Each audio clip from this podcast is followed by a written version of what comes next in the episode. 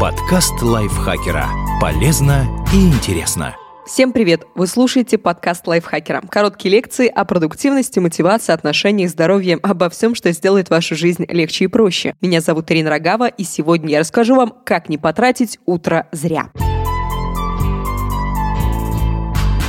То, что вы делаете каждое утро, определяет ваш день и в конечном итоге вашу жизнь. Средняя продолжительность жизни в России составляет чуть больше 70 лет. Если считать, что в 18 лет человек становится взрослым и округлить результаты расчетов, получается, что примерно 20 тысяч раз вы встретите свое утро взрослым человеком, который отвечает за свои действия и может менять свою жизнь как захочет. Подумать только, целых 20 тысяч раз вы будете просыпаться бодрым и готовым свернуть горы или сползать с кровати еле живым и просыпаться до обеда. Когда ясно осознаешь, что встретишь утро даже меньше 20 тысяч раз, начинаешь понимать, что тратишь время зря. Вот несколько способов перестать это делать и получать от своего утра больше пользы и удовольствия. Управляйте своей энергией, а не временем. Некоторые задачи вы выполняете быстрее и лучше в определенное время дня. У одних людей утром происходит всплеск творческой энергии, у других волна креативно накрывает по вечерам или ночью. Проследите, что лучше всего получается утром и делайте именно это. Даже если если вы работаете в офисе, скорее всего, вы можете подвинуть какие-то задания и поменять их местами. Например, если по утрам у вас просыпается творческая энергия, можно выполнять задачи, связанные с нестандартным подходом и поиском новых решений. А на вечер передвинуть все рутинные дела вроде разгибания писем от клиентов или телефонных звонков.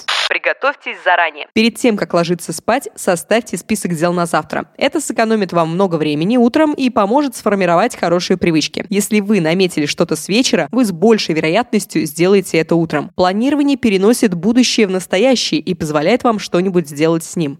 Не проверяйте имейл до обеда. Вы почти сразу после пробуждения проверяете почту, думая, что там может оказаться что-то срочное. Не стоит этого делать. Разве кто-то стал бы отсылать имейл с действительно срочными новостями? Все, что вам пришло, может подождать еще пару-тройку часов, так что посвятите утро вещам, которые считаете действительно важными, а не суперсрочными сообщениями по рабочим вопросам. Уберите телефон подальше. Уберите свой смартфон в другую комнату или положите на стол коллеги. Так вы не будете тратить утренние часы с отличной концентрацией и работоспособностью или бурлящей творческой энергией на какие-то мелочи вроде проверки аккаунта Facebook или бессмысленной перепиской в мессенджере. Работайте в прохладном помещении. Вы когда-нибудь замечали, как навевает сон душное и жаркое помещение? Если у вас и так проблемы с бодростью по утрам, в душной комнате вы будете клевать носом до обеда, а то и после. В прохладном помещении вам будет гораздо проще сосредоточиться и с пользой провести свое утро.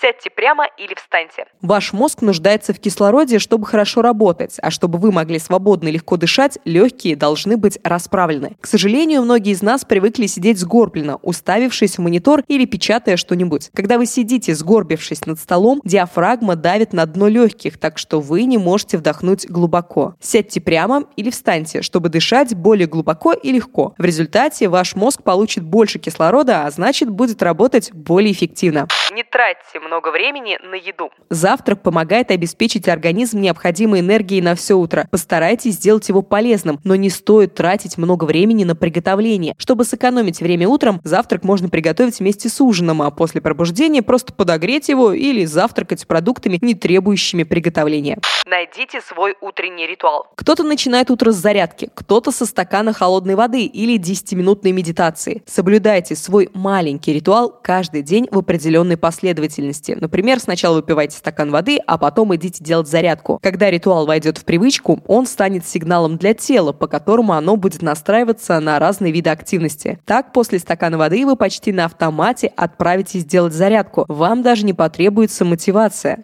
Двигайтесь к цели медленно, но верно. Редко, когда жизнь человека рушится за один день или месяц. Все происходит постепенно. Утро, которое не приносит ничего, кроме разочарования, это результат каждодневного выбора, а этот выбор перерастает в привычку. Следом за потерянным утром идет потерянный день и вечер, и так постоянно. Плохие привычки приобретаются постепенно, но также постепенно формируются и хорошие. Американский диетолог и поклонник ЗОЖ Джек Лалейн каждый день просыпается в 4 утра и тратит 90 минут на упражнения с отягощением, а потом еще полчаса на бег. Более 60 лет он каждое утро выполняет этот ритуал. В результате стал одной из самых влиятельных фигур в фитнесе и прожил до 96 лет. То, как мы проводим свое утро, показывает и в какой-то степени определяет весь день. У вас есть 20 тысяч возможностей встретить его по-другому. Надеюсь, этот подкаст вас смотивировал, поэтому поставьте ему лайк и звездочку, также подпишитесь и поделитесь им со своими друзьями. А я, Ирина Рогава, в следующий раз вам еще что-нибудь интересное и мотивирующее расскажу. Пока. Подкаст лайфхакера. Полезно и интересно.